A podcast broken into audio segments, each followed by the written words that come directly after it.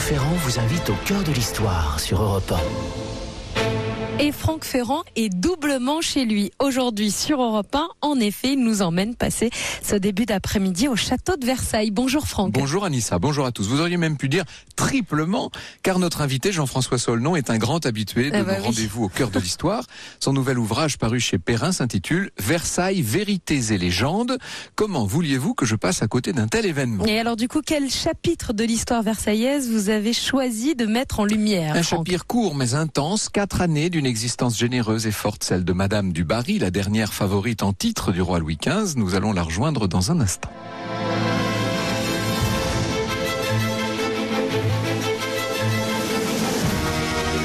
Au cœur de l'histoire sur Europe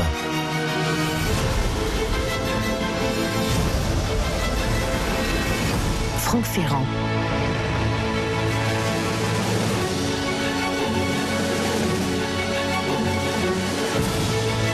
Nous sommes dans le Paris délicieusement licencieux des années 1760, celui qui a servi de cadre et d'inspiration aux liaisons dangereuses de Coderlo de Laclos.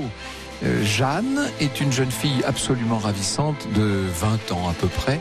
Elle vient de faire la connaissance d'un certain Jean-Baptiste Dubarry qui, lui, disons-le tout de go, est une sorte de débauché.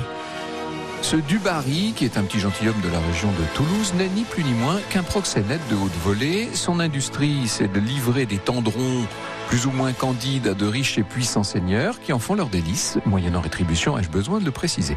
Le roué Dubarry n'a pas eu de mal à recruter Jeanne, puisque justement sous le nom de Mademoiselle Lange, je dis justement, euh, Lange, c'était, figurez-vous, le surnom qu'on avait donné à son père, Gomard de Vaubernier, frère Ange, hein, qui était un moine défroqué, à ce qu'on dit, parce que, pour tout vous dire, la, l'identité du père de celle qui plus tard deviendra Madame du Barry n'est pas tout à fait connue. Euh, cette euh, cette euh, mademoiselle Lange arrondit, si j'ose dire, ses fins de mois dans la maison de luxe de Madame Gourdan, une des célèbres tenancières de l'époque. Alors, avant que vous ne fassiez des conclusions hâtives, laissez-moi vous dire que la jeune fille en question a débarqué à Paris tout enfant avec sa mère, qui a été elle domestique dans plusieurs maisons des, des beaux quartiers. Elle a fréquenté la haute finance, mais euh, par les cuisines. L'hôtel particulier d'une grande courtisane, notamment, les a accueillis un certain temps. Euh, Elle-même a été donc femme de chambre dans ces milieux très tangents avant d'entrer comme vendeuse chez Labille, qui est le marchand de mode le plus chic de l'époque, mais euh, en même temps un vivier pour des barbons fortunés en quête de jeunesse pas trop farouche. De fil en aiguille, si j'ose dire, Jeanne n'a pas vu de mal à louer ses charmes à quelques personnages de haut rang, notamment le très débauché maréchal et duc de Richelieu, qui est un des grands personnages de la cour, où il occupe une charge très prestigieuse. Il est premier gentilhomme de la chambre du roi, s'il vous plaît. C'est un gentil vieux bonhomme du point de vue de, Jeanne. Euh, imaginez ce monsieur constamment fardé, couvert de décorations incroyables. Il se fait appeler papa maréchal, c'est vous dire. Pour tout, en fait, elle trouve tout le monde gentil, Jeanne. Et elle est assez naïve, en vérité.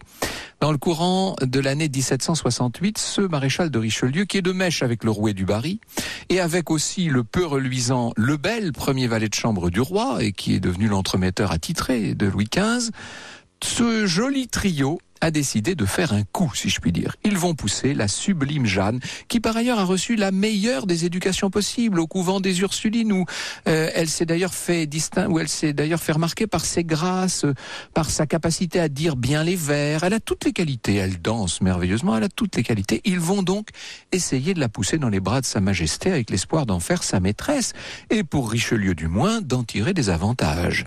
La rencontre a lieu à Compiègne. Louis XV est tout de suite enthousiasmé par la beauté, la finesse, par l'éclat de cette jeune femme. Et il s'arrange pour la voir le plus souvent possible. Il la loge assez vite à Versailles, dans un premier temps dans des petits cabinets intérieurs dont l'essentiel a aujourd'hui disparu, mais on sait encore à quel endroit tout cela se trouvait, nous en parlerons tout à l'heure.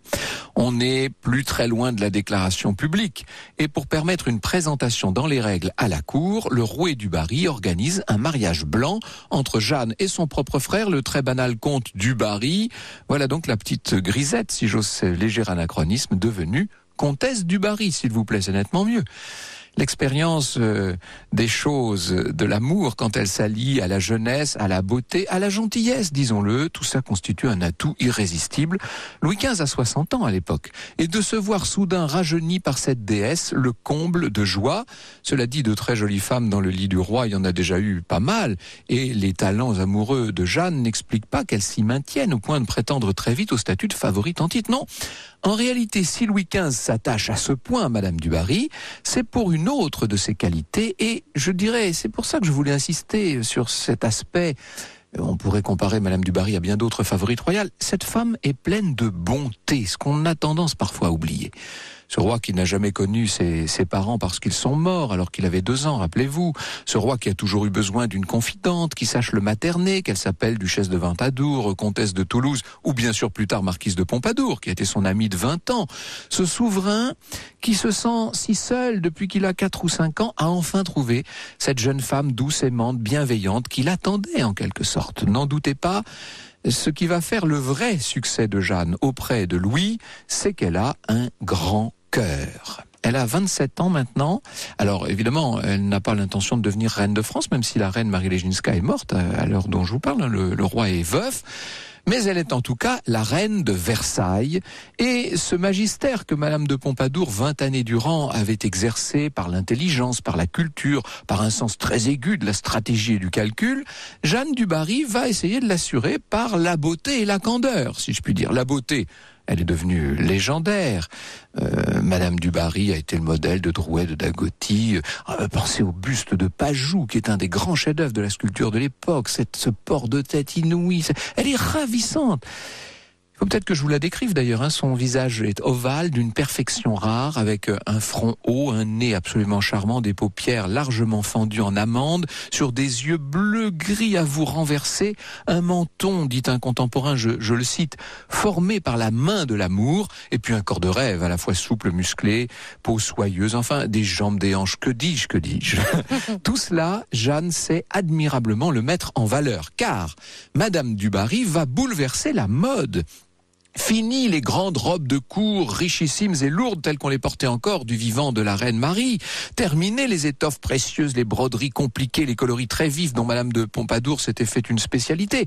La nouvelle sultane ne veut plus que de la mousseline blanche, des formes détendues. Elle porte le déshabillé mieux que quiconque. Elle impose en quelques mois un style que nous appellerions, nous, décontracté et qui va faire tache d'huile non seulement à Paris, en France, mais dans toute l'Europe. Jeanne ne se contente pas de s'habiller à merveille. Elle s'est aussi créée autour d'elle un décor éblouissant. On lui a affecté un appartement au second étage sur la cour de marbre. Appartement a priori plutôt pas très pratique, mais qu'elle va transformer en une véritable bonbonne sublimissime avec des vernis Martin comme on n'en voit nulle part ailleurs, avec y compris des boiseries dorées, s'il vous plaît, comme chez une personne royale. Il y a chez Madame du Barry un sens inné du goût, de l'art de vivre, et elle va transformer les quatre années, je dis bien quatre seules années de sa faveur à Versailles en un moment d'épanouissement extraordinaire du nouveau goût grec.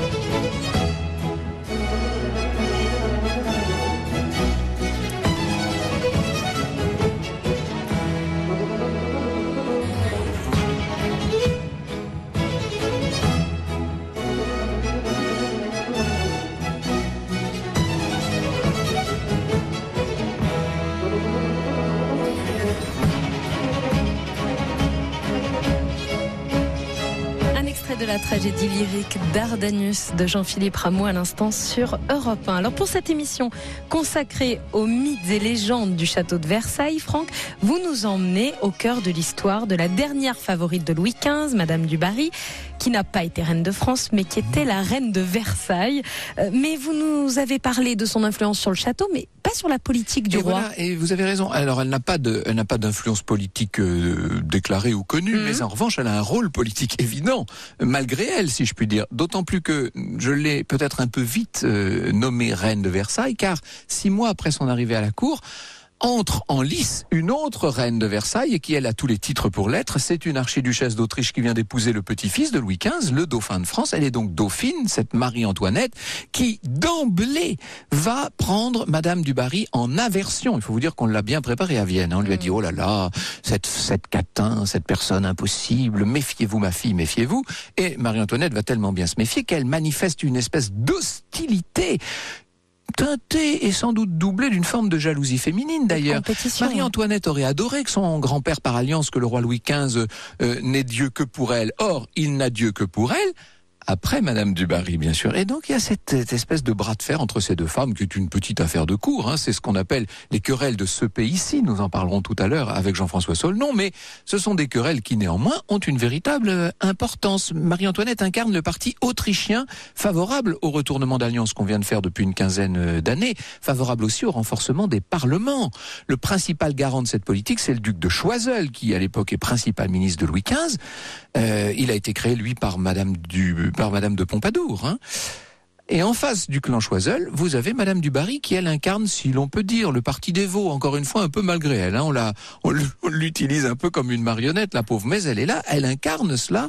Euh, et le clan en question est tenu par trois hommes politiques qui sont les ennemis jurés de Choiseul, le duc d'Aiguillon, l'abbé Terray et le chancelier Maupoux. Ces trois hommes politiques vont se servir de Madame du Barry, en quelque sorte, comme d'un levier pour renverser Choiseul et prendre le pouvoir. Jeanne les aide, elle les aide de toute sa bonne volonté. Elle le fait assez ingénument, disons-le, pour des raisons d'affinité, et encore une fois avec une espèce de candeur qui, pour autant, n'ôte rien à la responsabilité qu'elle porte dans ces événements, qui sont des événements importants, hein, ce qu'on a appelé le coup d'État, Maupoux. Or, au moment de la chute de Choiseul, elle est une des premières à vouloir plaindre le grand ministre éconduit. C'est ça qui est assez extraordinaire. Elle n'aime pas qu'on fasse du mal aux gens, vous savez. Elle le prouvera mille fois dans sa vie. Euh, ce n'est pas par calcul qu'elle parle, c'est toujours cette espèce de cœur qu'elle a. Alors, je vais vous donner un exemple. Euh, en juin 1769, une dame de la cour lui soumet le cas de parents éloignés qui s'appellent les Louem, qui, lors d'une saisie chez eux pour des raisons fiscales, ont, dans l'affolement, tué un huissier. Bon, vous allez me dire, c'est pas formidable comme, comme cas. Le comte et la comtesse sont des petits hobereaux de l'Orléanais, sont condamnés à mort. Eh bien, Jeanne, qui est émue par leur sort, va prendre cette affaire à bras le corps. L'affaire Louem va devenir son grand sujet. Elle se jette plusieurs fois aux pieds de Louis XV et finalement, elle va obtenir la grâce royale. Et Louis XV a dit, Madame, je suis enchanté que la première faveur pour laquelle vous me forciez un peu soit un acte d'humanité. Vous voyez qu'elle est assez généreuse, cette femme, d'une certaine manière. Alors, ces qualités euh, qui étaient évidentes dans la gloire vont se révéler plus éclatantes encore une fois que la roue aura tourné, car il ne faut pas perdre de vue que si Madame du Barry est arrivée après cinq années de faveur royale au sommet de la puissance, de la richesse, de la gloire, elle ne tient tout cela que de la main du roi. Que Louis XV vienne à mourir et tout pourrait disparaître du jour au lendemain. Eh bien, c'est ce qui va se produire, figurez-vous. Le mardi 27 avril 1774, Louis XV est à Trianon, il est au Petit Trianon, construit pour Madame de Pompadour mais habité par Madame du Barry, et il tombe malade, on ne va pas tarder à diagnostiquer la variole noire, la petite vérole si vous préférez, euh, qui à l'époque euh, était souvent mortelle. C'est une épreuve euh, euh, terrible, bien entendu.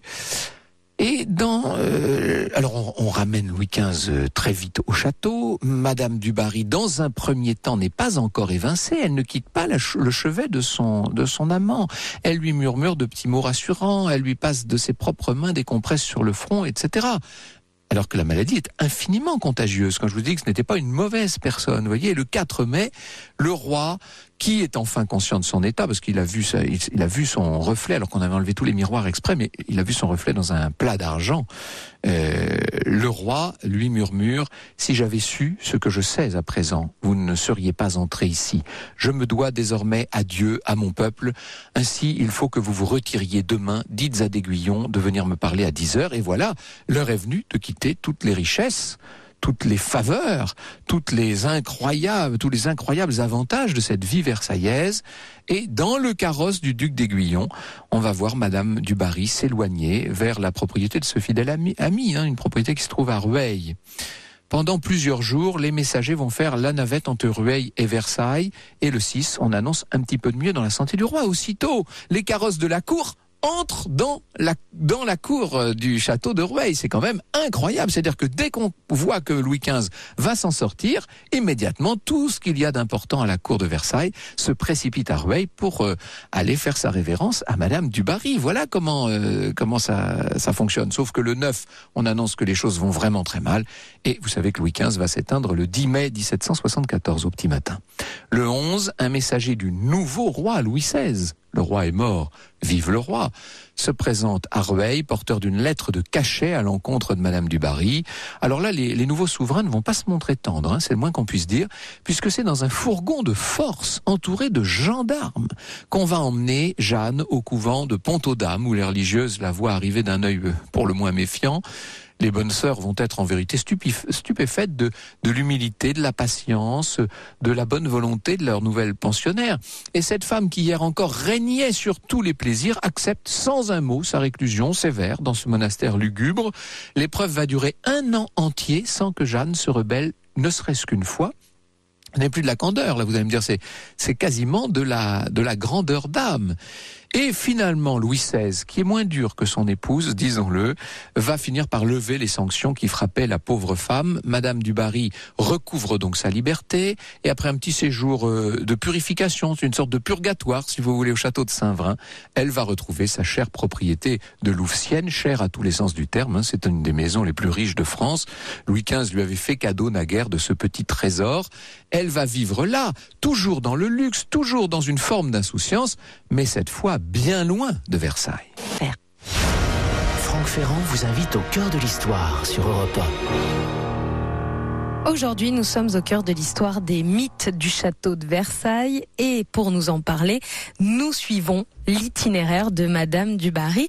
Alors Franck, on vient de le voir, elle a été éloignée du château de Versailles Louis XVI et Marie-Antoinette. Louis XVI notamment lui reprochait d'avoir euh, vécu, d'avoir installé sa salle à manger dans la chambre où était morte sa mère, Marie-Joseph de Saxe. Et c'est vrai qu'il y a des choses comme ça qu'on pardonne difficilement. Je pense qu'une fois de plus, Madame du Barry avait fait ça en toute ingénuité, mais c'est ainsi. Alors, on la voit quand même recevoir des personnalités très importantes, notamment le comte de, de Falkenstein qui vient lui rendre visite. Ce monsieur n'est autre que le frère de la reine Marie-Antoinette et c'est l'empereur Joseph II d'Autriche qui voyage sous une sorte de faux incognito pour éviter toutes les problèmes, toutes les questions de protocole. Il vient la rencontrer lui-même à Versailles il tombe complètement sous son charme. On dit qu'en remontant du fond du jardin où elle l'avait euh, emmené pour lui, montrer toutes les beautés de Louvciennes, l'empereur a tendu son bras à Madame du Barry et euh, elle, évidemment, euh, connaissant très bien son étiquette, elle avait vécu cinq ans à côté de Louis XV, elle a hésité à mettre sa, main sur le bras de, de l'empereur. Ne faites point de difficulté, Madame, la beauté est partout reine, lui avait dit euh, l'empereur. Alors, euh, évidemment, euh, elle est toujours un peu au centre. Ça doit être terrible, ça, pour Marie-Antoinette, de voir que tout ce qu'il y a de plus élégant, de plus brillant à la cour, continue de rendre visite à Madame du Barry à Louvciennes pendant tout le règne de Louis XVI. Hein. C'est l'endroit où il faut être vu, en fait. C'est le nouveau salon, si vous voulez. Très aristocratique salon. Hein. On est très loin des salons philosophiques de la ville. Euh, elle a quelques amants, disons-le, et son élu de cœur, c'est une vieille connaissance, puisqu'à Versailles, il était son voisin de palier au deuxième étage, là, de, sur la cour de marbre.